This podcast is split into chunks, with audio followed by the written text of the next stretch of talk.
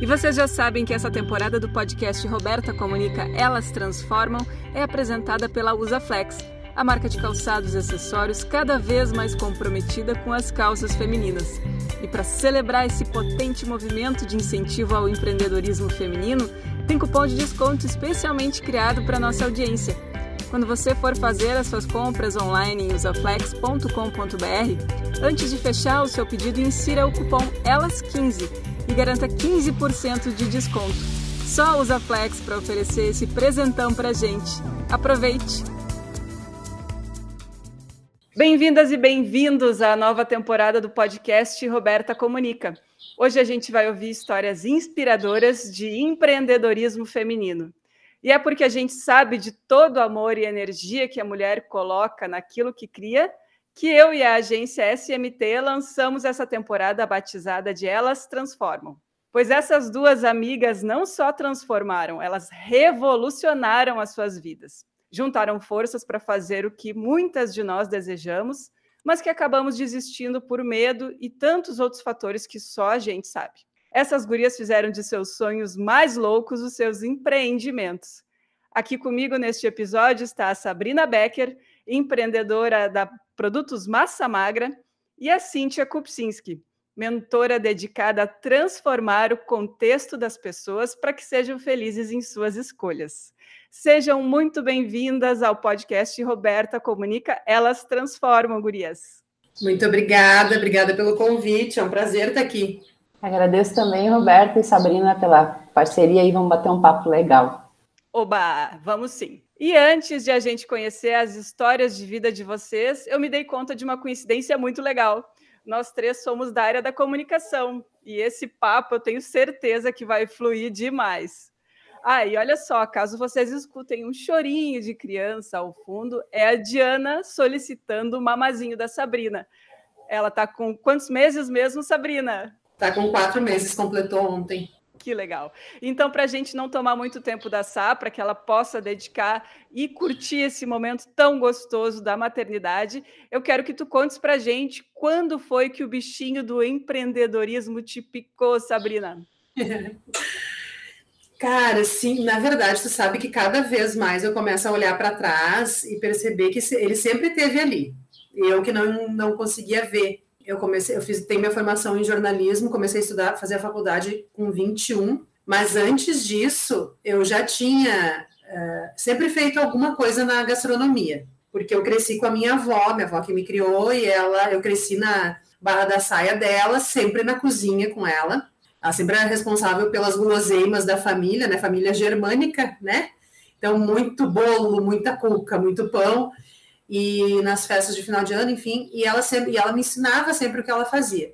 E aí eu me lembro que ali com 17, acho que foi 17 anos, eu fui fazer um curso para vender salgadinhos e doces de festa. Cheguei a colocar um negócio aqui onde a gente tem a, onde a gente mora, que tem uma peça comercial ali embaixo.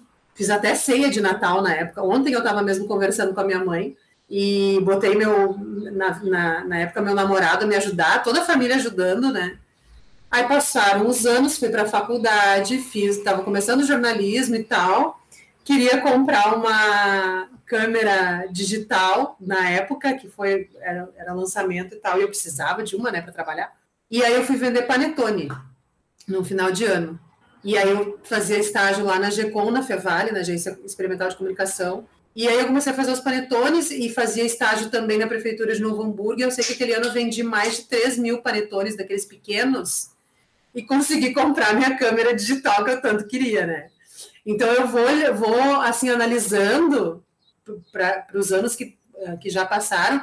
Sempre eu tinha, eu inventava alguma coisa para ganhar um dinheirinho por fora e sempre esteve muito ligado à, à gastronomia. Como jornalista, eu, eu também prestava serviço, enfim, né? Todo jornalista, jornalista tem sempre normalmente um emprego fixo e mais três, quatro, cinco frilas, né? Então, eu também fazia isso, prestei serviço muitos anos para uma agência de comunicação de, do Paraná, onde eu fazia revisão de textos e tal, porque eu tenho pós-graduação nisso. E aí, em 2015, eu conheci o meu marido, quer dizer, conheci, a gente se conhece desde a infância, mas a gente se reencontrou. E, e ele todo saradão, né? Da academia, todo bombado, e eu sempre acima do peso, né? Eu tinha na época, eu cheguei a pesar na época da minha formatura quase 100 quilos. E eu sou grande, assim, então sempre eu achava, não, não tô tão fora do peso, só, só tô assim um pouquinho fora do, não tô tão é, além, né? Tô só um pouquinho é, acima do peso, eu não me enxergava como eu tava. Mas a saúde já estava dando seus sinais de que tinha alguma coisa errada, né? O colesterol alto, é, para subir uma escada era um problema, então se, sempre estava nessas. Uh, de estar tá com 27 anos com a saúde, sei lá, de 60, 70. E aí eu a gente começou a namorar, eu e o Felipe, ele na academia, fazendo, cursando educação física. E ele comia sempre, eu achava um sarro, porque ele ia na minha casa, e aí tinha uns pacotes de McDonald's, né, de fast food, e ele lá com brócolis, batata doce, frango e arroz integral.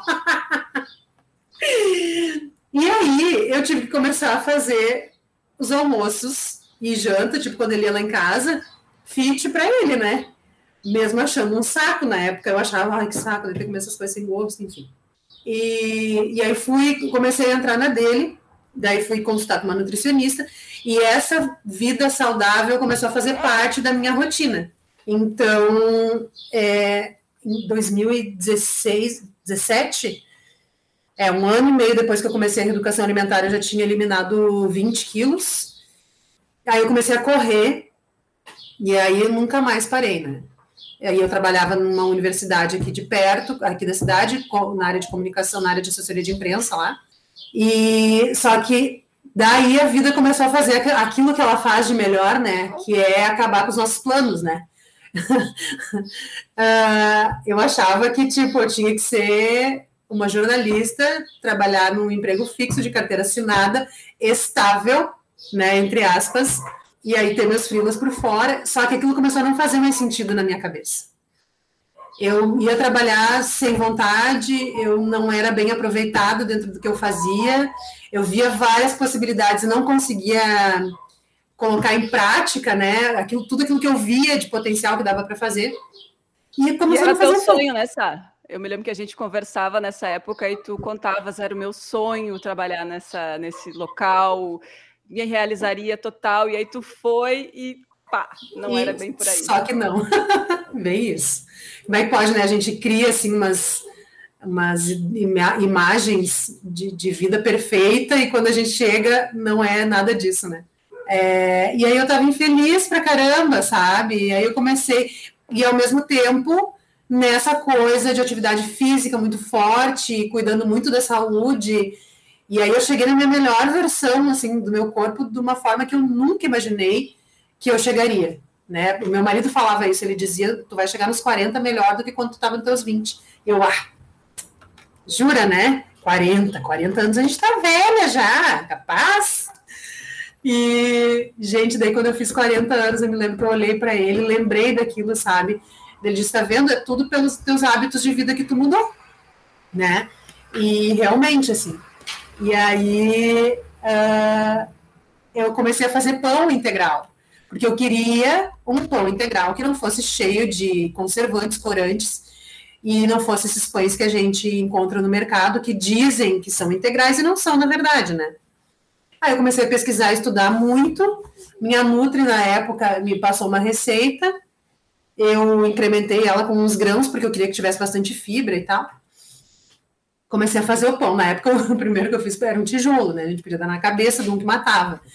E isso era uma coisa muito, muito uh, normal, assim, de pão integral. Até hoje, quem compra pão integral acha que ele é pesado, duro e maçudo, né? E aí eu fui aperfeiçoando, aperfeiçoando, que foi filha. Então, acho que ela quer participar. Ela quer dar o relato dela também. É. E aí eu fui aperfeiçoando até que eu cheguei no resultado de um pão fofinho.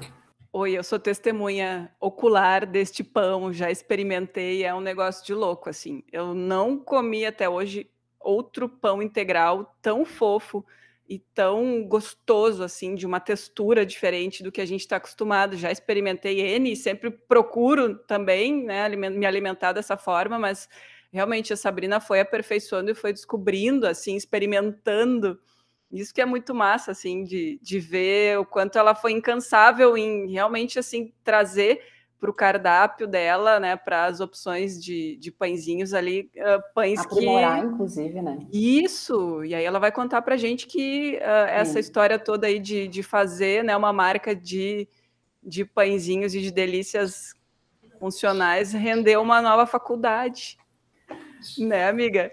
Então, Voltei. continua aí história do teu pãozinho, que eu até pedi receita para ti, né? E tu ainda me comentou, Roberta, é muito difícil fazer em casa, reproduzir em casa, porque precisa de, de enfim, um, todo um maquinário aí diferenciado para poder dar essa, essa fofura aí para o pão.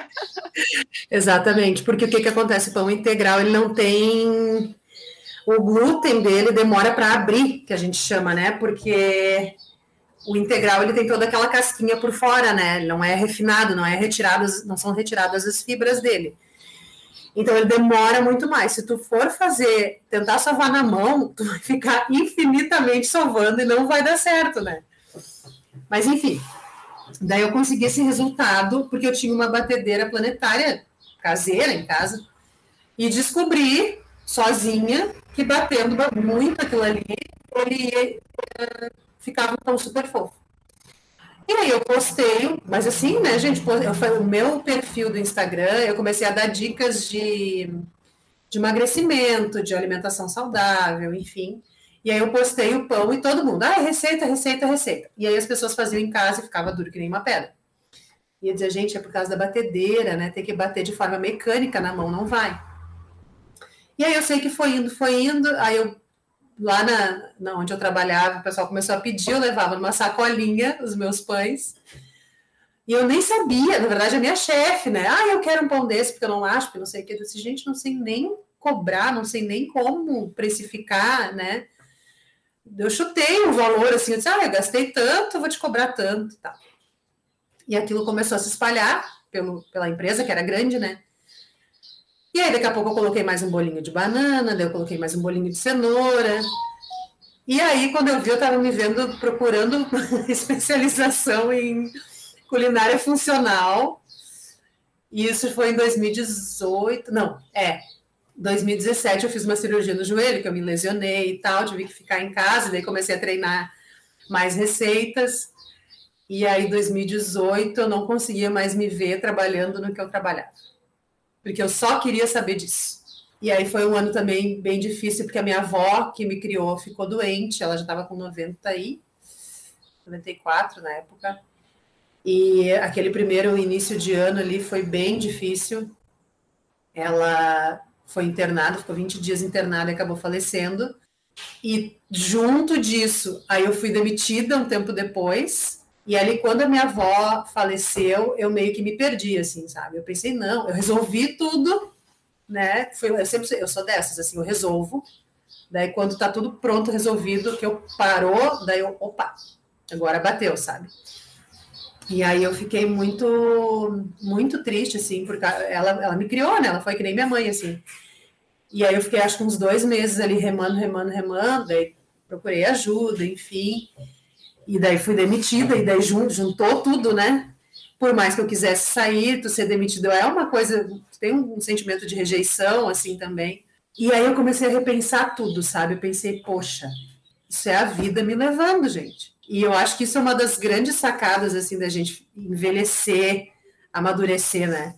A gente conseguir perceber os sinais que a vida nos dá. Às vezes está esfregando a nossa cara, a gente não vê, né? E aí, no meio daquele turbilhão, assim, quando eu fui demitida, eu pensei, não, eu não vou agora pegar e procurar outro emprego na área que eu não estou gostando, que eu não estou feliz, só pra, por causa do salário, para ir trabalhar sem vontade, chegar infeliz, ficar o dia todo infeliz. Eu vou dar um tempo, vou ter seguro-desemprego agora, pensei assim, né?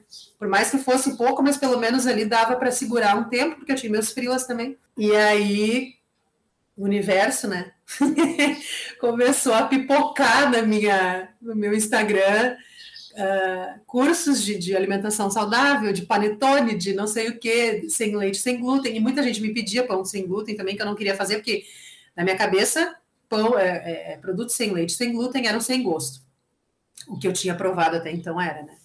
E aí eu me lembro que em novembro, eu fui demitida em agosto. Minha avó faleceu em julho, junho, eu fui demitida em agosto.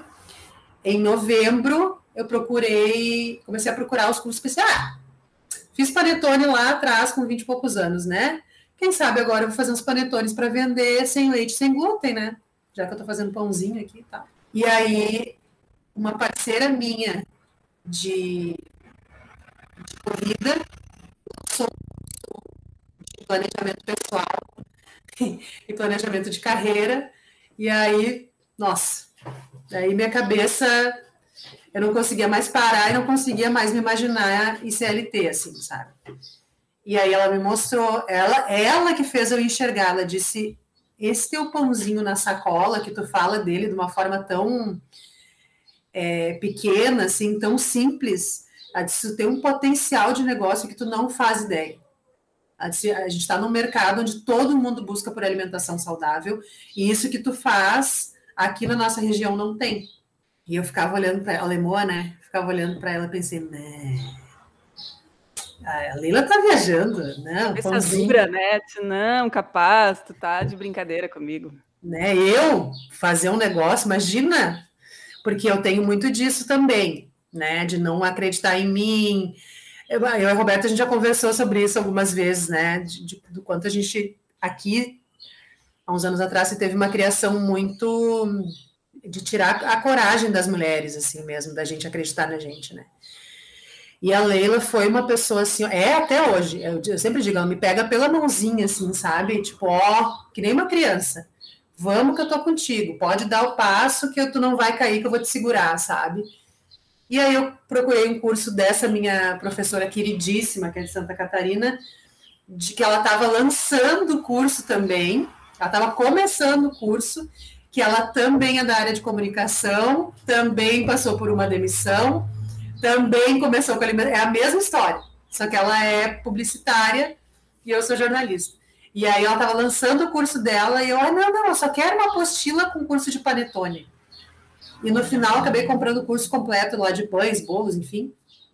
E aí 2019 só foi assim. Daí eu mudei completamente, foquei na massa magra e de lá para cá não parei mais.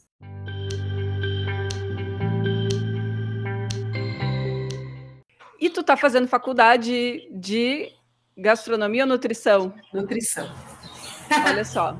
Então, do jornalismo para nutrição. E, gente, eu me espelhei muito na Sabrina quando eu tomei a decisão de abrir a minha empresa também.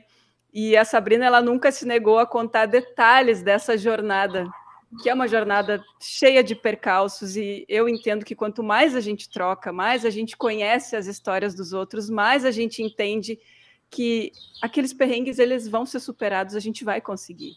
E tu também teve alguém que pegou a tua mão, né, e te mostrou o caminho das pedras e até hoje está contigo. Fala é. um pouquinho mais da importância dessa pessoa para o teu processo, para a tua jornada.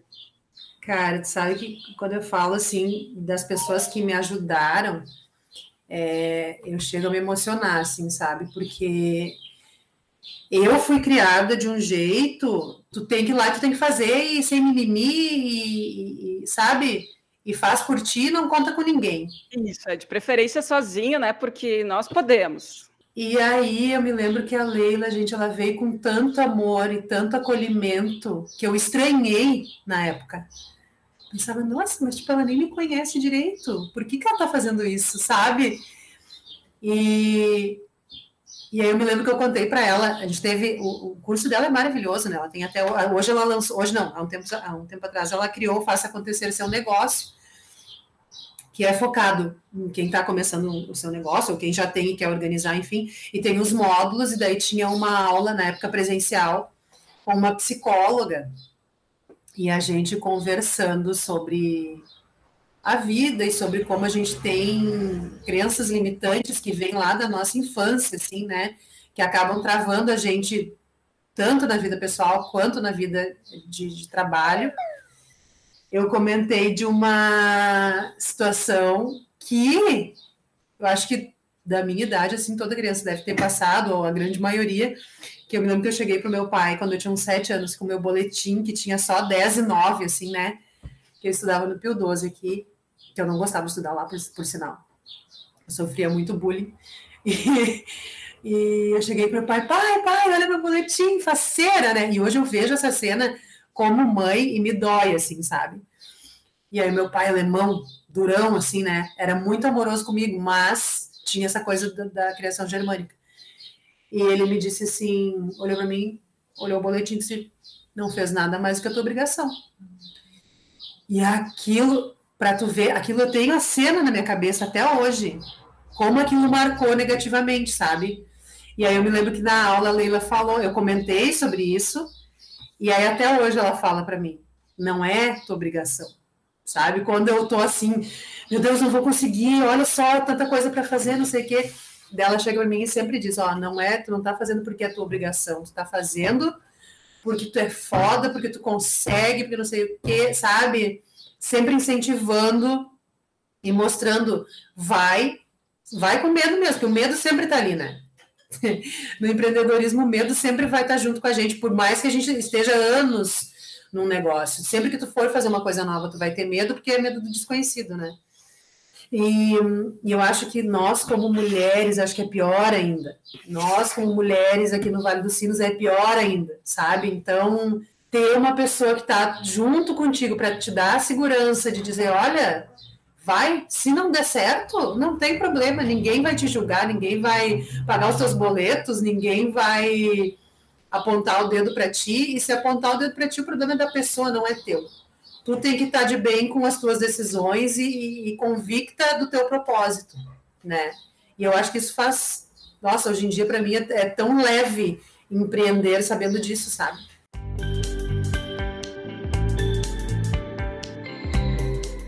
Nossa, que sensacional, que coisa boa, né? Ter essa possibilidade de mudar, reprogramar né, as nossas crenças, deixar esses medos de lado e seguir em frente.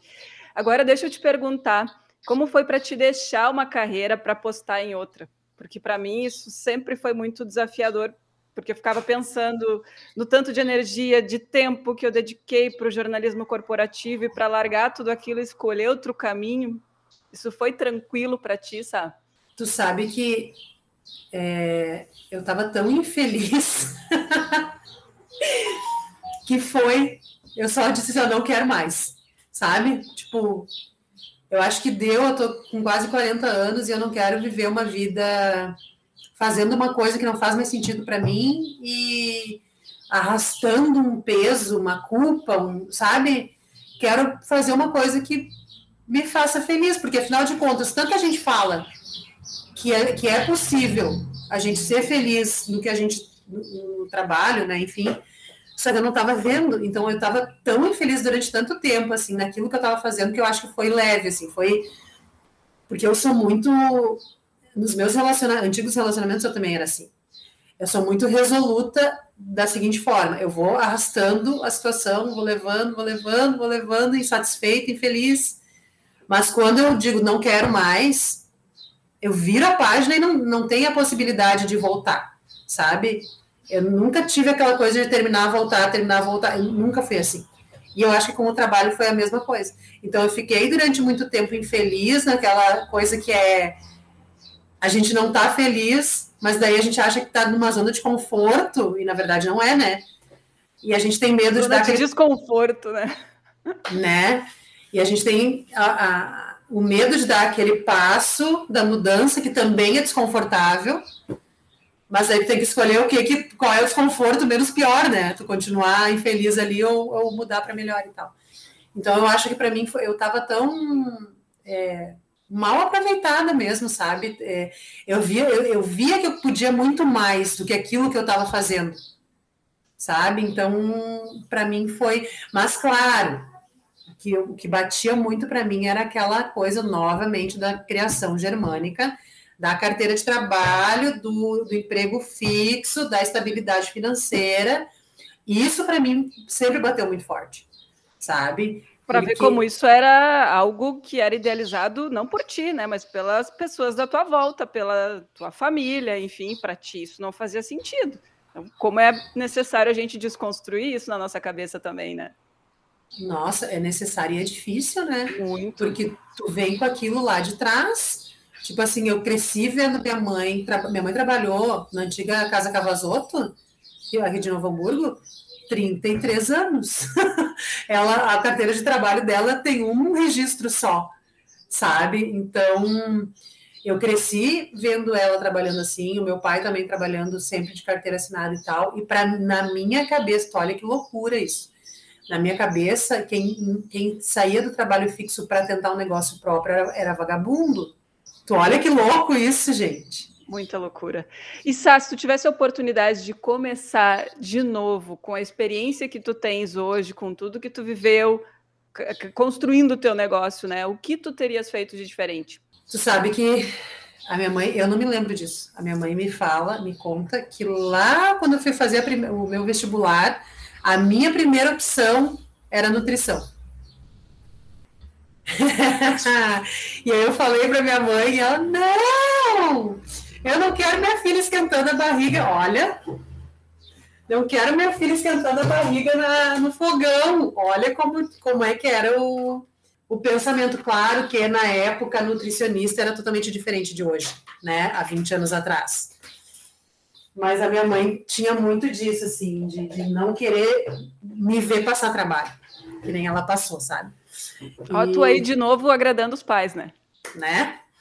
E não, não quero, não sei o que. Tá, então, daí eu comecei, eu estava na época trabalhando lá no Grupo Sinos, no NH, na recepção, e aí eu era a primeira que recebi, que via os jornalistas e tal. E eu comecei a pensar, bah, mas isso aí é legal, eu gosto de escrever, né? E fui fazer jornalismo, e na, nas primeiras disciplinas eu vi que, bah, meu, eu acho que não, gente, porque, tipo, eu tinha que abordar as pessoas na rua, eu era muito tímida. Isso aqui, essa Sabrina aqui não existia. Eu era muito, muito tímida. Eu vim de um, uma infância muito reprimida, assim, por, por N questões, e, e, sofri bullying e tal, então eu era muito tímida, muito reprimida. E, e eu acho que se lá na época eu tivesse feito o que o meu coração mandou, eu já teria começado nessa área da gastronomia, da, da nutrição, sei lá, alguma coisa assim. Mas eu acho que assim, é, se eu fosse começar tudo de novo, é que aí que tá, né? A gente não ia, eu não ia ter a cabeça que eu tenho hoje, não ia ter os conhecimentos que eu tenho hoje, eu ia ainda ter aquelas crenças limitantes lá de trás. Mas eu acho que tudo tá na mente, sabe? Tudo, porque a partir do momento que tu entende que tu pode fazer qualquer coisa, qualquer coisa que tu colocar na tua cabeça, eu quero, sei lá, Semana que vem eu quero ir para o Alasca fazer uma excursão. É só tu colocar na ponta do papel, planejar, executar e fazer de tudo para aquilo dar certo. Então, e esse tipo de, de, de, pensamento eu não tinha, né? Eu tinha aquele pensamento de ficar esperando né? as coisas acontecerem, assim, cair do céu, uma, uma, sei lá, ganhar na Mega Sena, alguém vir me pegar, me levar para fazer alguma coisa, que é um pensamento que muita gente ainda tem até hoje, assim, de, de, de, de achar que, que o mundo, que a vida vai resolver, que as coisas vão se resolver por si, né? E não é, gente. E eu acho que essa autorresponsabilidade, quando a gente entende, vira chave na nossa vida, né? Porque daí tudo fica mais claro, para mim abriu uma janela, assim, tudo ficou muito mais claro, muito mais prático, porque eu sou uma mulher muito, muito prática, não sou de mimimi, eu não sou de ficar remoendo, sabe? Eu sou de resolver, assim. E Qual naquela... é teu signo, amiga? Eu sou Libra. Libra, olha só. Qual é o teu ascendente? Ah, vou fazer o teu mapa, jura, né? Não, não tenho esses não conhecimentos. isso eu não sei. Mas eu sou isso assim, isso que eu tenho também é muito da criação da minha avó. A minha avó era assim.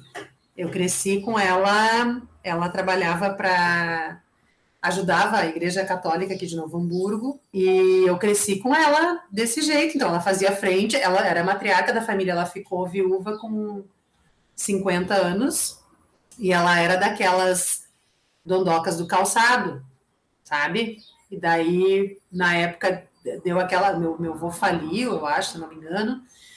Depois ela ficou sozinha e teve que resolver tudo que ela não fazia nem ideia como resolvia porque ela não fazia nada, ela ficava em casa. E aí, quando meu avô faleceu, ela teve que arregaçar as mangas e descobrir uma vida também, sabe? Uma vida nova. E eu cresci vendo ela sempre resolvendo tudo para todo mundo. E eu, todo mundo, muita gente me diz que eu sou muito, muito parecida com ela nesse sentido, além de fisicamente, assim, né?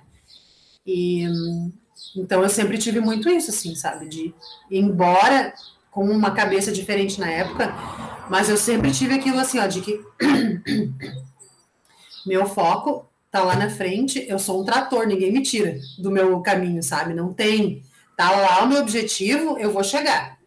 Não sei quando, mas eu vou, eu baixo a cabeça e vou embora, sabe? E isso eu tive já desde o início, assim. Então eu acho que se na, lá com 20 e poucos anos, quando eu, tive, quando eu tivesse que escolher a minha formação, tivesse que escolher alguma coisa assim para fazer, eu não teria esperado para me formar, para ter uma formação acadêmica para agir, porque eu acho que assim é importante, mas tem coisas muito mais importantes que te dão um conhecimento muito maior, né, do que uma faculdade de que nem não sei tu, mas eu fiquei sete anos na faculdade, sabe? Também cheguei nessa marca dos sete anos. Que engraçado. Olha como a gente tem coisas parecidas, hein? Olha oito. ali, ó. A Cíntia ganhou da gente, oito é. anos. Pois é, aí eu fico pensando, cara, sete anos da vida, oito anos, tu ali peleando, e hoje eu tô fazendo... pagar. Né? E hoje eu estou fazendo nutrição única e exclusivamente porque é a distância e porque tem um valor muito mais acessível. Porque se eu tivesse que fazer pessoalmente, eu já não faria mais. Claro, tem a Diana, mas não é só por causa disso. Mas é porque eu não acredito mais nesse modelo de, de, de, de, de estudo, sabe? Uhum. De ensino. Eu acho que dá para fazer a distância, claro que tem disciplinas que são presenciais, né? Mas dá para fazer grande parte à distância com um aproveitamento muito melhor, sabe? E então eu acho que isso, assim, eu acho que se eu tivesse lá atrás essa, essa mentalidade, eu teria é, otimizado melhor o tempo, o esforço, sabe? Uhum. Mas não me arrependo de ter feito. Eu acho que tudo que eu aprendi nesses anos de jornalismo eu aplico hoje no meu negócio também. Embora eu sempre dissesse para todo mundo que não na frente das câmeras, não, Deus o livre, não, não gosto. Gosto de escrever, gosto de estar nos bastidores. A grande maioria de nós, né, Roberto? Olha só como a vida ensina, Guria, que incrível, muito legal. Sempre adoro te ouvir. a gente tem jornadas muito parecidas, a gente vem de uma origem muito semelhante, então bah, sensacional. Acho que quem nos ouvir, que for aí dessa região, vai, vai entender muito do que a gente, do que a Sabrina trouxe aqui para gente.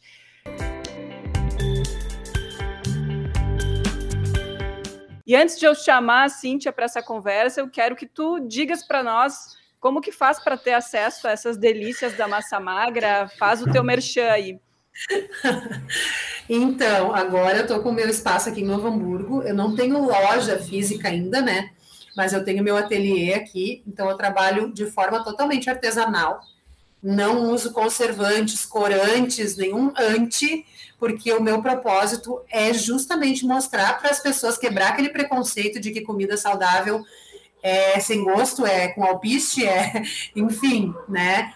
É, eu, por experiência própria, eu vi que é possível sim a gente se alimentar de forma nutritiva saudável, fazendo bem para o nosso corpo e gostosa, né? Porque a comida também é uma forma de prazer, então não adianta começar a fazer aquelas dietas restritivas e comer só alface e bife de noite, né? E achar que vai seguir isso para a vida inteira.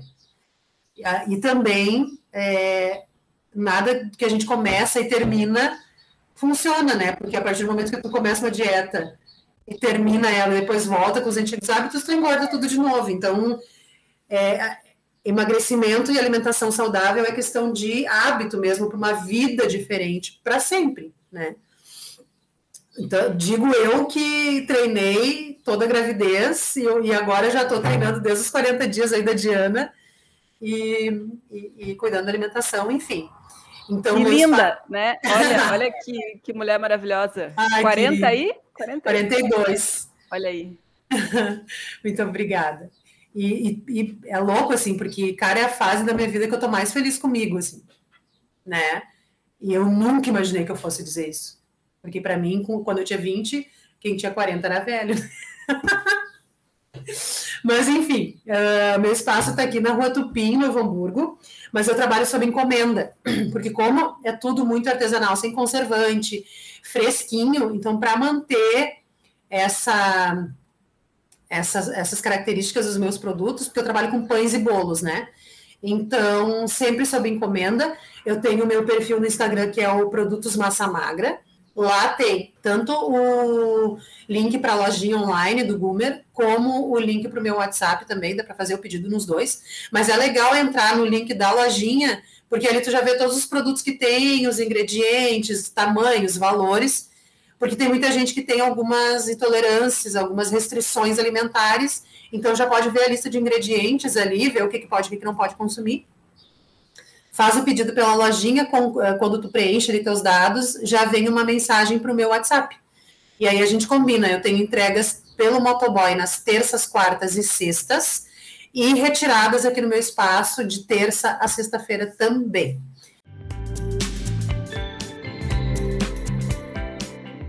Muito joia. Amiga, se tu puderes, fica aqui com a gente. Vamos continuar conversando aí entre nós três. E agora eu quero conhecer um pouco mais e apresentar para vocês a Cíntia. A Cíntia, que direto do glamour do universo fashion, entrou de cabeça na espiritualidade, fez um mergulho profundíssimo no autoconhecimento. Me conta como é que isso aconteceu, Cíntia. Então, é, Antes eu quero dizer que tem infinitas coisas que nos unem, tá? Porque eu fui fazendo aqui um mapa mental das coisas que a Sabrina estava falando e eu identifico muitas questões, inclusive quero, antes de entrar nessa parte aí, Roberta, pedir permissão para falar sobre o meu TCC, que o meu TCC foi muito polêmico, eu também fiz Fevale, e na época eu comprovei com a minha pesquisa que não existia mercado de trabalho para o profissional da comunicação. Esse foi meu TCC. Meu Deus, sério? Sim.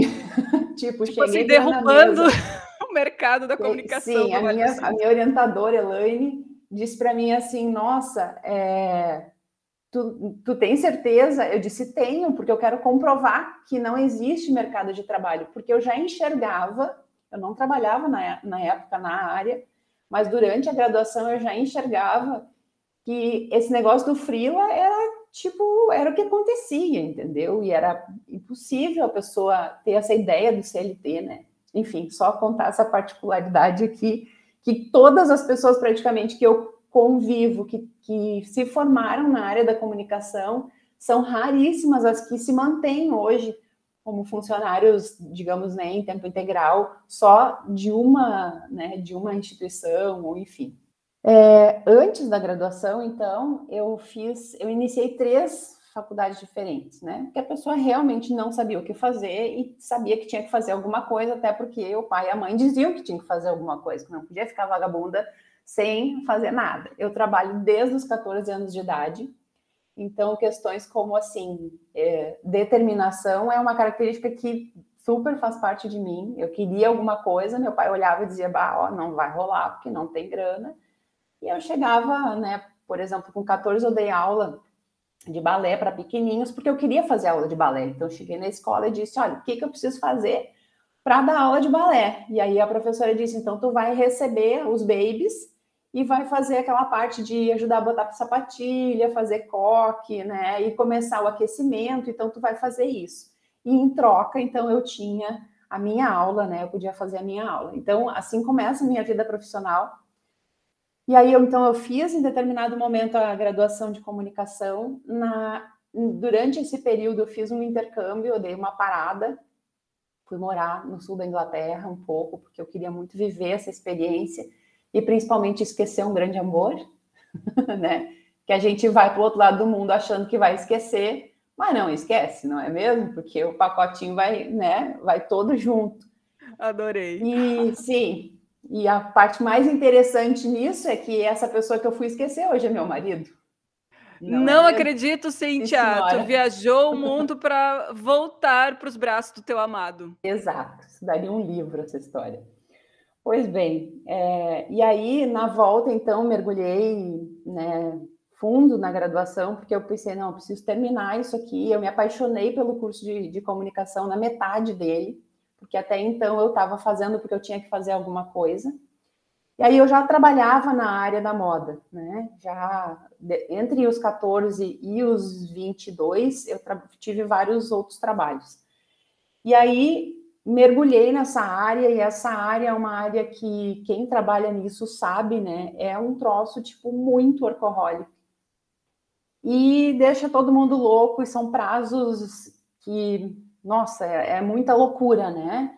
E eu tava muito como é que eu vou te dizer, acho que até iludida por essa área, né? Porque tem muito glamour, né? E para uma garota que morou um tempo fora, entendeu? Aí volta, né? E aí consegue esse tipo de trabalho. E eu também comecei nessa empresa como secretária executiva da direção.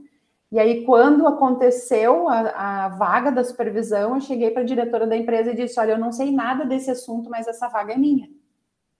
E eu quero que vocês invistam em mim seis meses com cursos e aí, depois de seis meses, se não der nada certo, eu saio, eu volto a fazer o que eu tinha, né? Que eu, que eu, que eu estava fazendo antes, enfim. Mas eu quero muito essa oportunidade. Eles me deram, e em dois anos a gente triplicou as vendas, porque aí é aquilo, entendeu? Dá na minha mão, e ainda mais que nem diz a Sabrina, né? A Lemoa falou que não vai dar, meu, aí esquece. aí, aí que a gente vai, vai lá e contraria acontecer. por muito gosto, né? Exatamente. Então, ali eu trabalhei. E aí, o que, que aconteceu? A minha vida se tornou aeroporto, almoço era pão de queijo, jantar era um cafezinho, né? E, e isso foi tendo uh, consequências até antes de uma reunião muito importante que eu tinha conseguido em São Paulo com o diretor superintendente do Shopping Guatemi, que na época era o shopping mais bambambam bam, bam do Brasil. Eu tive uma parada cardiorrespiratória no meio da empresa, com 25 anos de idade.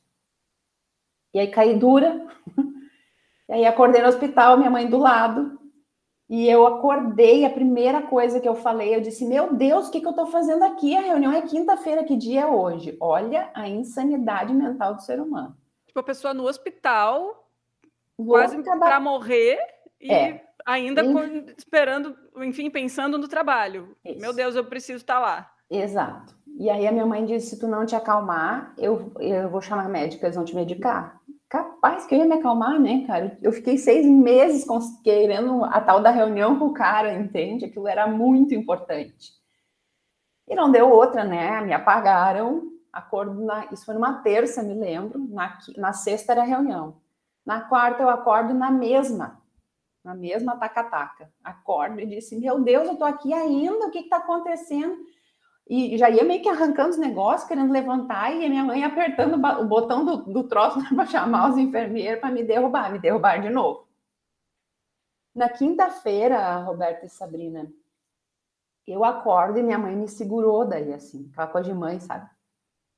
Me pegou assim pelos braços e disse assim: das duas, uma, ou tu para ou tu apanha. Algo nesse nível. Um pequeno chacoalhão, assim. Exato. E ali eu entrei numa catarse de choro de seis horas. Eu fiquei chorando por seis horas. E ali foi o primeiro trampolim para o fundo do poço, né? Porque aí eu, aí eu acho que naquele momento, sabe, veio todo uma coisa, isso que a Sabrina trouxe um pouco também, que é bastante da nossa origem, né? Aguenta vai que tu aguenta, entende?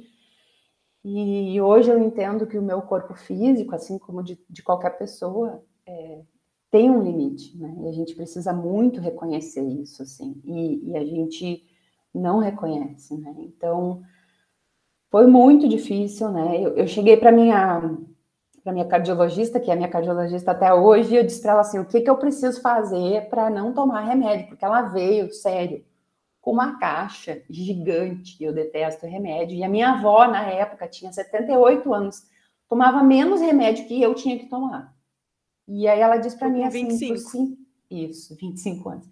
Ela disse: tu simplesmente tem que parar de fazer tudo isso que tu está fazendo. Tu tem que simplesmente mudar por completo a tua vida. E ali, então, deu a primeira, assim, virada de chave, né? Aí comecei com um acompanhamento psicológico, né? Precisei fazer um tratamento terapêutico muito intensivo, assim. Mas, sabe, é, esse meio, ou tu, eu não consegui, vamos falar assim, né? Eu não consegui lidar com isso e ter uma vida tranquila ou me acalmar dentro desse meio.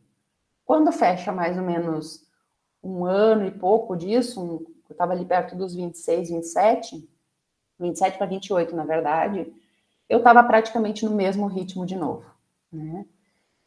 Com algumas mudanças muito sutis, porque daí eu, eu tipo, eu almoçava, entendeu? Ou a pessoa comia comida, entendeu?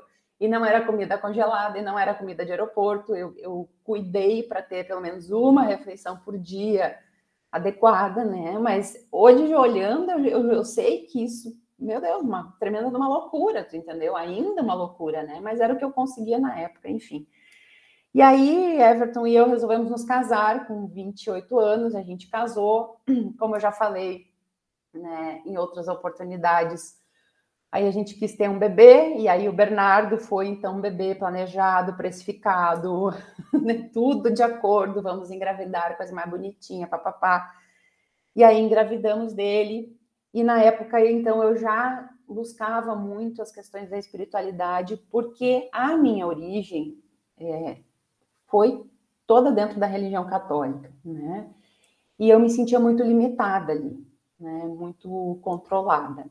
E, e hoje eu entendo que foi um, um degrau muito importante, né? Foi por meio dessa religião que eu adquiri a fé que eu tenho, né? Mas ela não podia mais ficar dentro desse lugarzinho que eu entendia que era muito pequeno, né? E que para mim era muito pequeno. Então eu comecei a buscar outras coisas que não tivessem diretamente conectadas com, com a religião católica e estudei praticamente todas as religiões que existem no mundo.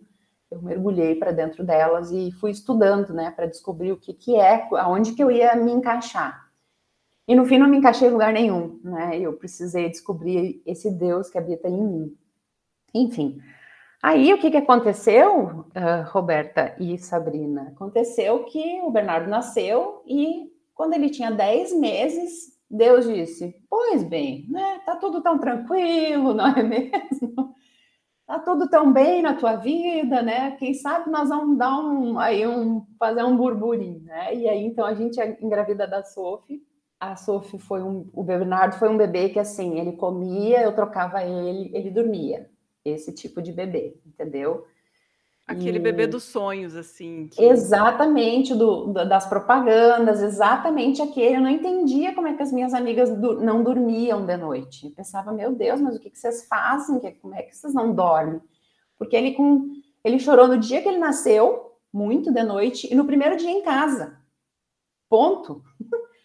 Ele, com dois dias em casa, eu dava mamar às 10 da noite, ele acordava às 6 da manhã.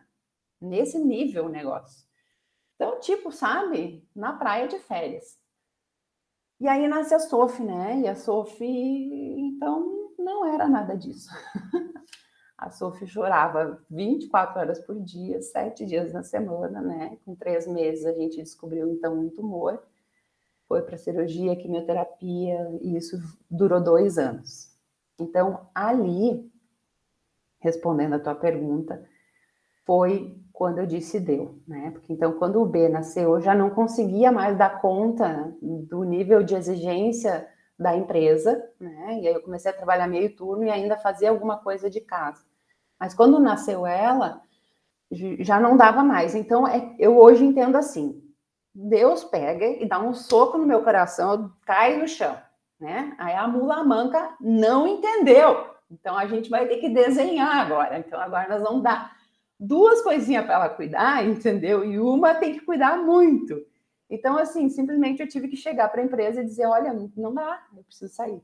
Então eu poderia botar só na conta da doença que a Sofia teve, mas ou no nascimento dos dois, né, assim, na, em sequência. Mas não, cara, minha vida estava uma bagunça, né? Tem que cuidar que eu falo um monte de palavrão, não quero falar palavrão aqui, porque hoje eu tô fina dando entrevista. Então, então uh, já não, as coisas já não estavam mais, né? E eu já começava a enxergar que todo aquele glamour, sabe quando, né?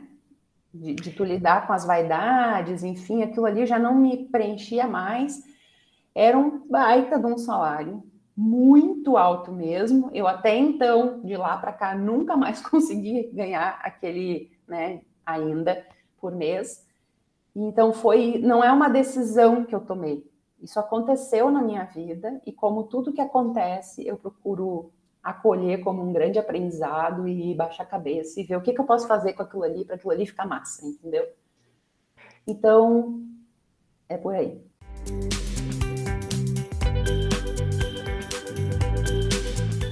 Não, e gurias, ouvindo uh, as histórias de vocês duas e também me colocando junto nessa reflexão, tem um momento da vida da gente em que a gente entende que a gente é o trabalho, né? A gente está ali ralando, as pessoas nos reconhecem pelo que a gente está fazendo, pelo que a gente está construindo, e a sociedade é assim, a sociedade nos vê pelo trabalho, pelo que nós produzimos.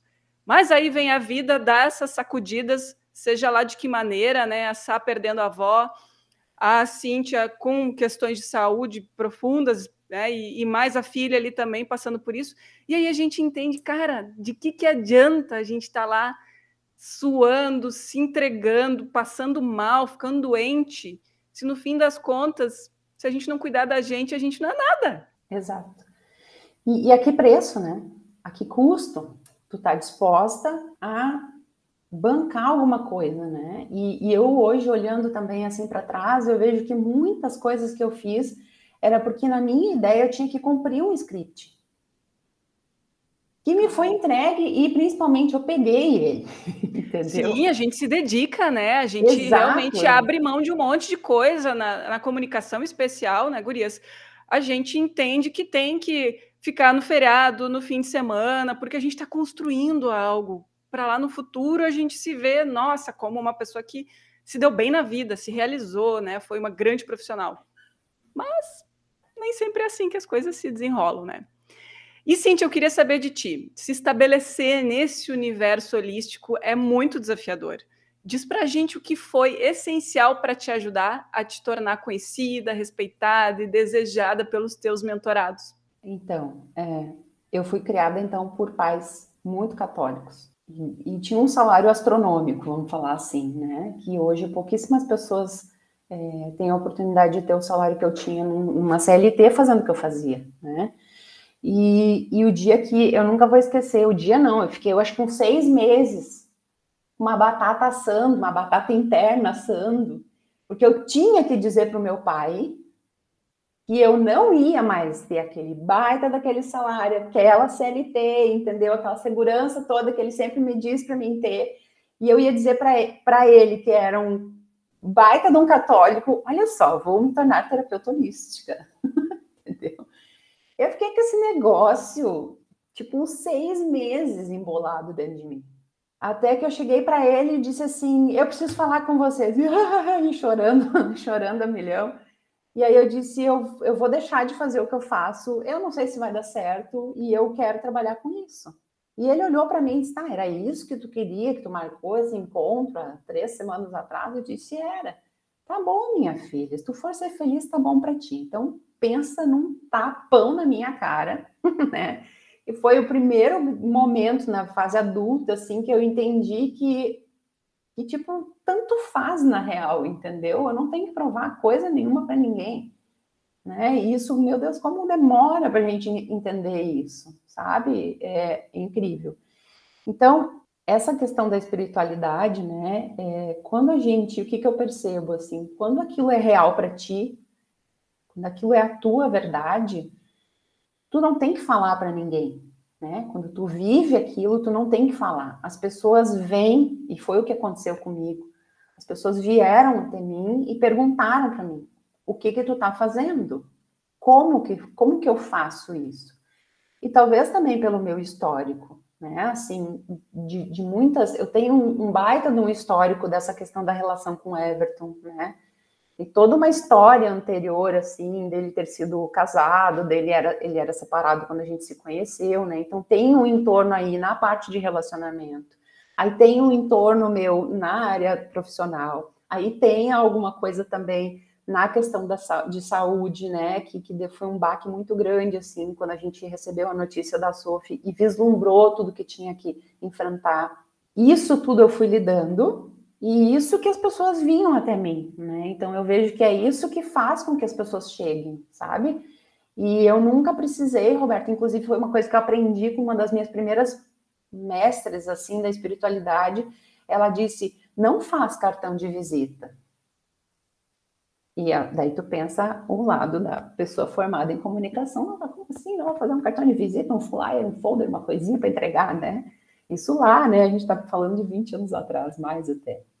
E aí ela disse: espera as pessoas te indicarem.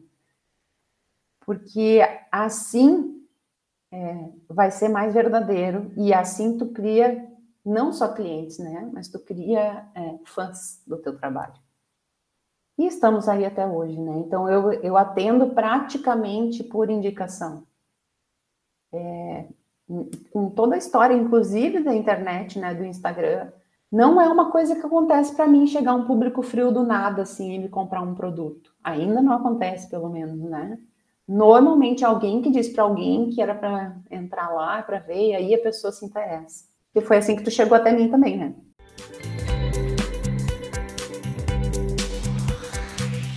Exatamente. Vou falar sobre isso na sequência, mas pegando esse teu gancho também, achei muito interessante a gente trazer para essa conversa o fato de que todas nós, nós três aqui que estamos conversando neste episódio hoje, a gente tem uma presença digital bem considerável e a gente usufrui bastante delas e faz negócio através delas, mas nada como a gente realmente ter este, essa indicação que vem de maneira espontânea dessa rede incrível que a gente cria ao longo da vida e que, inclusive, para mim foi essencial para me sentir forte e capaz de empreender. Não, pera lá, eu tenho uma galera que eu conheço, gente que me respeita, que sabe das minhas potencialidades, vai dar certo. Então, muito além de uma rede social que a gente sabe que é do momento, a gente tem essa rede de verdade que vai para muito além do que a gente vê na internet, né, Gurias? Bom, e Cíntia, eu espiando, falando ainda das redes sociais, eu espio os teus stories e eu vejo que tu tens uma rotina super regrada. E eu queria saber se ela é essencial para a construção do teu negócio, para que tu atinjas os teus objetivos. Conta para a gente aí como é que funciona a tua rotina como terapeuta, como profissional, como mãe, como essa mulher múltipla que todas nós somos. A Sabrina quer falar antes, eu acho. Eu só ia fazer uma observação quanto às redes sociais, que eu também eu tô numa fase, eu não sei vocês, mas que eu ando pegando uns ranços assim da, do Instagram, sabe? Porque eu vejo que é que também tem essa coisa de que tu tem que se encaixar, tu tem que fazer o videozinho, tu tem que fazer não sei o quê. Então eu passo períodos off e aí eu fico me cobrando, ah, mas eu tenho que estar, tá, eu tenho que estar, tá, eu tenho que estar, tá, sabe? E aí, agora, esse ano com a Diana, mudou tudo, né? Então, eu, isso também está sendo um aprendizado para mim, de conseguir relaxar e entender os meus momentos, e que eu não preciso estar cumprindo o script de, de rede social para fazer meu negócio dar certo, né? Então, quando a Roberta falou sobre essa questão das redes sociais e de, das pessoas que chegam, eu me lembrei muito disso, assim porque quando eu fiz agora a minha fachada aqui na frente e tá vindo gente, brotando gente, assim, que a minha arquiteta falou, disse, ó, oh, tu te prepara, porque isso aqui vai fazer vir muita gente, né? E eu pensei, não, as pessoas vêm pelo Instagram, vêm pelo WhatsApp, e realmente tá acontecendo, sabe? Mas ainda é, é, o Instagram para mim ano passado estava diferente, esse ano já é uma coisa completamente que eu faço quando eu tô afim, sabe? Porque eu não, também não quero mais ter essa obrigação de ter que estar tá fazendo as coisas, porque assim manda o script da, da, das redes sociais, por exemplo. É incrível, né? Como de novo é esse teste eu vejo, né? De, de da gente uh, conseguir achar o nosso ponto de equilíbrio em relação a isso, assim. Que se tu vai na onda do tank, né? Aí o que que, que, que muda, né? E eu, eu de verdade acredito que meu, com a idade que eu tô, não, não tem que mais nada, sabe? Eu já tô quase na. Só tô quase, tô esperando ali, ó, nos 60, então ali assim já vou querer falar todos os palavrões para todo mundo, porque é o que minha mãe disse. Depois de uma idade, a gente pode falar o que quiser. Eu já falo um monte de coisa que eu quero agora, então essa coisa do tem que é bem relativa, né? Como a gente precisa, assim, eu vejo que como, como também essa pandemia trouxe essa questão para a gente dar esse mergulho para dentro, assim, e se perceber, né? É esse o convite, sabe? É isso que, que, que essa coisa toda está convidando, é ir para dentro de casa, mas desta casa. Né? E parece que a gente não consegue, a gente vai para dentro da casa, mas aí quer sair de novo na, no, no, social, na rede social, né? Que eu entendo que é necessário, né? Eu entendo que hoje é o cartão de visita, né? Hoje é o jeito que a gente tem, é o jeito que as pessoas compram muitas vezes, porque até médico a gente fala de até médico a gente diz, né? Quem é o fulano, tu entra no Instagram para dar uma olhada, entendeu? Então, né? Agora eu vejo que tem esse ponto de equilíbrio aí. Mas vamos falar sobre a pergunta, então vamos retomar. Exato. Não que esse assunto ele não seja extremamente importante, ele é, Sim. e para mim também foi. Tive momentos já de, de muita angústia gerada por essa questão da presença digital, por achar que eu não estava fazendo tanto quanto eu poderia, por não entender o que, que eu devia fazer ali, né? Então, acho que, que são processos, são momentos, e o negócio é realmente assim, não deixar te atingir de tal maneira que isso vá te causar um prejuízo para a tua vida, para a tua qualidade de vida, para a tua autoestima, que mexe muito com isso, né, Gurias? A gente ali está sendo provado o tempo inteiro. Quando não engaja, a gente se sente culpada. Quando o conteúdo né, não atinge as pessoas que a gente gostaria, a gente acha que não está bom. Então, pá, mexe muito com a gente. E a minha pergunta para a Cintia era essa: eu acompanho a Cintia, adoro a maneira como ela conduz, volta e meia ela abre umas caixinhas para pedir para a galera perguntar coisas, e vem cada pergunta e cada resposta também muito incrível. E eu queria saber de ti, Cíntia, dessa construção do teu, da tua rotina, do que tu compartilhas com a gente, que é um pedacinho desse tamanho, a gente sabe, né? E é importante a gente sempre ter isso em mente, né? Que o que a gente compartilha é ínfimo perto das 24 horas que a gente vive. O que que isso influencia na tua rotina, no teu dia a dia, no teu, na tua entrega daquilo que tu uh, vende para a galera, dos teus serviços? Qual a importância de ter uma rotina regrada para tu te sentir ser bem sucedida nos teus, nos teus projetos, no teu planejamento? Tudo faz completa diferença, né? É, por meio do autoconhecimento, que eu acho que, acho não, tenho certeza absoluta, o melhor investimento que uma pessoa pode fazer na vida dela, e não é uma coisa que faz e para é durante o processo, porque uma vez na tua existência tu é infância, na outra vez tu é adolescente, depois tu é adulta, daí tu é mãe, daí tu fica viúva, não sei, né? Então tem, tant, tem tantas nuances do nosso amadurecimento, e o autoconhecimento, eu acredito que ele precisa permear toda a tua existência, assim. E com base nisso, eu descobri com base em estudos sobre a minha própria pessoa, né? Porque eu sempre me cobrei muito, né? E eu sempre muito, fui muito cobrada também. Eu lembro que eu tinha dois cadernos de matemática. Um era o que era para mim fazer os meus exercícios e o outro era o que eu tinha que passar limpo, porque meu pai chegava em casa, eu chegava em casa da escola, ele arrancava todas as folhas, fazia eu fazer as contas no papel quadriculado para ficarem ordenadas, e aí isso eu tinha que passar então de maneira ordenada para o meu caderno. E eu cresci com esse bagulho aí, né? Sempre me considerando uma pessoa completamente sem disciplina, sem rotina, sem nada. E aí, por incrível que pareça, isso não tem muitos anos, talvez tenha no máximo sete anos, eu fiz um curso de estudar o meu mapa natal. E eu fui descobrir que existem vários tipos de rotina. E que a rotina que eu tenho, ela não é igual à rotina de todas as pessoas, não é igual à rotina do meu marido, por exemplo, que é engenheiro, que é capricorniano, entendeu? Ele é, to... ele é taurino com ascendente capricórnio, mas, né, muito mais capricórnio que touro. E aí é tudo quadradinho, tudo direitinho. Meu pai era virginiano, então, assim, eu não preciso desta rotina. E isso foi tão libertador, eu descobri que eu tenho sim disciplina, mas é no meu sistema de disciplina. O meu sistema de disciplina não é fazer todos os dias a mesma coisa.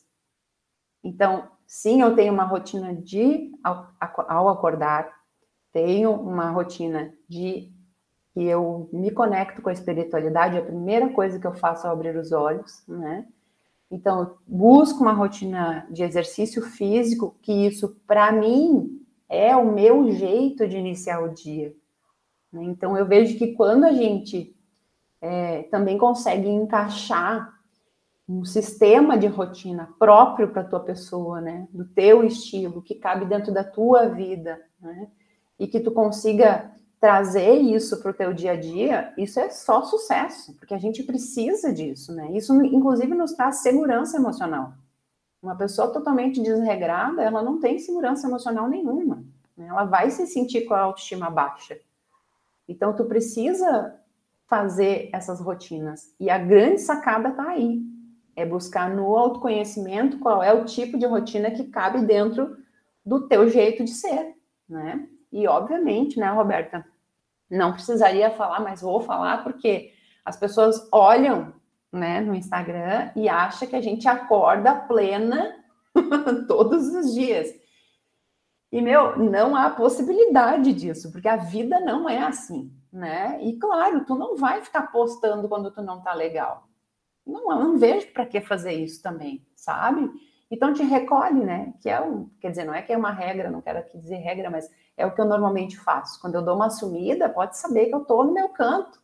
Tô limpando as minhas sujeiras, tô dando uma olhada para mim, tô fazendo meu chororô, entendeu? E tá tudo certo e botão do Pode falar palavrão? Não. Pode. Pode falar palavrão, tá liberado. Botão do foda-se, tu entendeu? Ah, olha, uma das melhores aquisições da minha vida foi ter um botão do foda-se. Todo ser humano com maturidade deve ter um botão do foda-se, porque é isso que a gente precisa, entendeu? Tô nem aí. Então, claro, ali aparece a minha rotina, sim, e tem dias que eu faço a minha rotina e eu não tô afim também de dizer que eu tô fazendo, porque eu não devo satisfação para ninguém, não é mesmo? É verdade. Mas se tem uma coisa que eu aprendi contigo que eu acho, para mim, bate muito forte, que às vezes eu estou ali procrastinando fazer coisas que têm que ser feitas. E tu fala muito sobre isso. Cara, tem que fazer, tem que fazer. A gente é adulto, a gente tem que encarar esses perrengues da vida adulta. Fala um pouquinho sobre isso, como tu encara isso e como que tu leva isso. Sim, eu vejo que um, um dos maiores problemas que a gente tem como principalmente como brasileiros, né? É um pouco até que a Sabrina trouxe na fala dela, assim, de achar que, cara, vai baixar um negócio, entendeu? E aí as coisas vão se transformar, sabe? É, o pensamento é... mágico, né? Exato. E isso não é real. A vida não é isso. E eu, eu fico incomodada quando eu vejo muitas vezes potencialidades, e é um pouco por isso que eu faço o que eu faço também. Eu vejo grandes potencialidades nas pessoas, e as pessoas estão sentadas esperando, tu entendeu? E não vai acontecer. Simplesmente não vai acontecer. Não há o que não há que vai cair na tua cabeça sem ter alguma coisa que tu tenha feito antes. Eu tenho um professor que fala a seguinte frase que eu amo, que é assim: o meu sucesso do dia para a noite levou 20 anos para acontecer. E é isso. Então eu costumo dizer, né? Levanta a bunda da cadeira, tira essa raba da cadeira, já que pode falar palavrão, e vai fazer o que tem que ser feito. Para de achar essa ideia que tu tem da vida.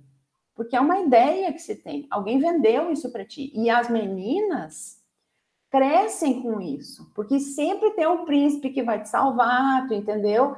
Sempre tem aquele vestido lindo, sabe? Sempre tem alguém que te transforma da roupa da faxina para roupa de gala, né? E, e, requer muito da gente isso. Então, eu de verdade acredito, e eu tenho que ter muito cuidado quando eu falo isso, porque às vezes, quando eu falo isso, algumas pessoas entendem que é aquela coisa da, da né? Baixa a cabeça, e faz até tu te ferrar, né? E não tem nada que ver com isso. Tem a ver com responsabilidade, com autorresponsabilidade pela sua vida. É um grande presente quando a gente consegue entender, que também estava na fala da Sabrina isso, né? Assim, que é, a gente se conecta muito. Tu tem que fazer, cara. E não há, não há nada que tu não consiga. Eu acredito muito no ser humano. Sou uma das pessoas que mais acredita no ser humano. Eu, eu acredito que todo mundo é capaz. Todo mundo tem capacidade, todo mundo consegue. Só que, né, não é assim também tão fácil, entendeu? Tem que, de fato, fazer um planejamento. Né? Eu, eu vou ser bem sincera, já falei isso em outros momentos também. Eu não fui aquela empreendedora que desenhou o seu negócio, né, de cabo a rabo, assim. Então, nesse ano eu vou fazer tal coisa, no ano seguinte assim, e assim vai indo. Eu precisava fazer esse primeiro movimento e aí experimentar e ver aonde esse movimento ia me levar. E até hoje eu sou movida a isso. Eu, de fato, assim, enxergo as coisas ali e tá, peraí, isso aqui pode ser legal, vou experimentar, vou fazer. E por muito tempo eu também quis fazer uma rotina que eu via as pessoas fazendo, pensando, meu Deus, eu preciso entrar nesse quadradinho aí junto, porque eu tô errada. E aí eu fui também, através do autoconhecimento, entendendo que não sou obrigada. E tem uma coisa que eu acho muito legal também na, na tua mentoria, eu já fui, uma, fez, fiz uma mentoria com a Cíntia no período de pandemia em que eu precisava muito assim entender se eu estava sendo uma boa mãe, né? Porque as pessoas de fora começaram a me incomodar. E tá lá na parede da Cíntia, vocês não estão enxergando, porque isso aqui é um podcast, mas tem umas chinelas que eu quero que tu fale também sobre essas chinelas e o quanto elas são importantes e ela, o que, que elas representam na tua fala, na tua atitude, na tua maneira de conduzir as tuas mentorandas. Isso aí tem muito a ver também com, essa, com assumir essa assumir esse protagonismo, né? Assumir quem eu sou, né? Eu sou um ser humaninho que nasci com Sol e ascendente escorpião e tenho uma lua em Capricórnio, ou seja, só bichinho meigo, entendeu? Só Bambi no meu mapa. E, e, também por muito tempo eu briguei com isso, né? Ou seja, eu sou praticamente fogo e água no, na minha essência. E, e, o fogo transforma, né? E a água, ela se adequa também. Se tu botar água numa garrafa, ela fica no formato da garrafa. Se tu botar ela no congelador, ela congela, né? Então, eu trago muito essa característica de me conectar com as pessoas através da água e transformar por meio do meu fogo, né? E, e a chinela aconteceu por causa dessa coisa do vamos lá, entendeu? Acorda para a vida, mulher. Quando é que tu vai parar de achar que as coisas vão acontecer? E, e, isso começou meio que com uma brincadeira e hoje é quase minha marca, entendeu? E eu comprei ela, ela tá ali, né, enquadrada. Ela é da cor rosinha, porque ela é com amor, o objetivo Para ser pelo dela. menos um pouquinho meiga, né? Se... Exato, né? Ainda que às vezes ela tá molhada e eu dou na cara, né? Então, é porque, principalmente, Roberta e Sabrina, e pessoas que estão escutando, o ser humano, ele tem, e eu me emociono até, um puta potencial, cara. E é um desperdício tu não usar isso fazendo o que tu faz, que seja lá o que for, entende? É, é muito único, nós somos muito únicos. Então, eu, é eu vejo um baita de um desperdício quando a pessoa não, não é, sabe? E esse ser, né, por meio do teu fazer, ou por meio, seja lá o que for, isso precisa acontecer. Tu tem, tu tem uma razão de ser assim como tu é. As pessoas têm uma razão de ter um cabelo fino, elas têm uma razão de ter um braço a menos, elas têm uma razão por ter uma doença para enfrentar, elas entende? Isso tudo faz parte de alguma coisa. E, e, meu, as pessoas precisam, né? A gente precisa olhar para isso e agarrar isso, porque aí está o teu potencial. Esse é o teu potencial. Então a chinela é isso, assim, é esse acorda para a vida da mulher, né? entendeu?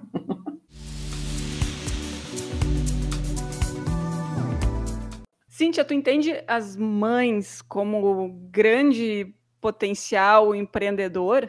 Vejo que sim, né? As mães que conseguem é, assumir isso também, né? Porque a maternidade, ela, para quem, quem consegue olhar para a maternidade, ela faz uma um gigante de uma transformação, né? Começar pelo nosso corpo e depois lidar com essa outra pessoa, né? Entender o filho como um ser humano que não é posse tua, né? É, é um ser humano e tu entrega para o mundo. Então eu vejo que a mãe ela serve ao universo por meio da educação, por meio dessa nutrição, né?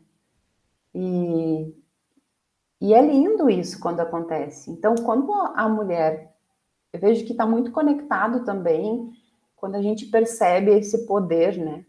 Porque antes da maternidade, a gente tem uma ideia também às vezes até bem romântica a respeito disso, né?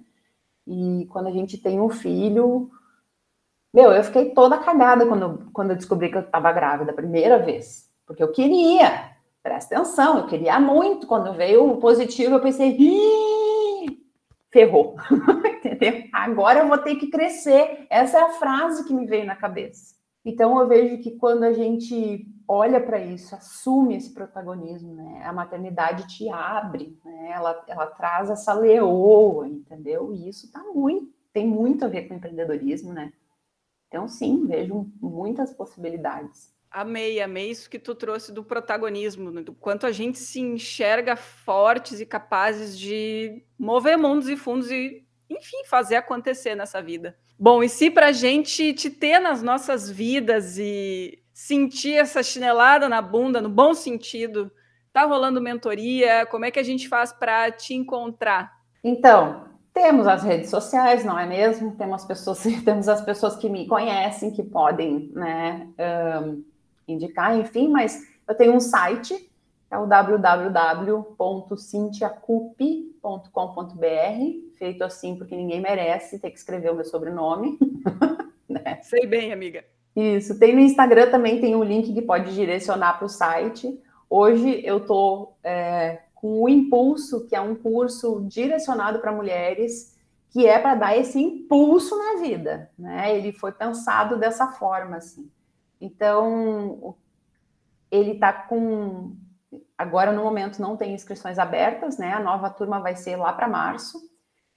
E é isso, assim, de um modo geral, faço atendimento também individual, em grupo, né? Dou palestras, workshops e tenho trabalhado bastante online, mas eu simplesmente amo presencial, né? Eu tenho feito uma imersão por ano com algumas pessoas que querem ter esse momento, assim, a gente vai para o meio do mato, eu levo muitas práticas e vivências para que a gente possa conectar com esse lado único, né, que cada um tem, assim, e trazer a espiritualidade de uma maneira prática, sabe, Roberta e Sabrina, eu e pessoas, né, que estão nos ouvindo. É, eu me incomodo um pouco quando tu precisa de muitos apetrechos para te conectar com a espiritualidade, né? Eu gosto, assim, de negócio mais prático, entendeu? Tipo, assim, preciso de um lugar para estacionar na frente do prédio, gente, vamos lá, vamos trabalhar, né? E eu, eu ensino também a espiritualidade dessa forma, né? Para trazer, para botar, sei lá, coisas no nosso alimento, porque isso vai nos nutrir, né? E quando a gente toma banho também, trazer mais intenção para a vida.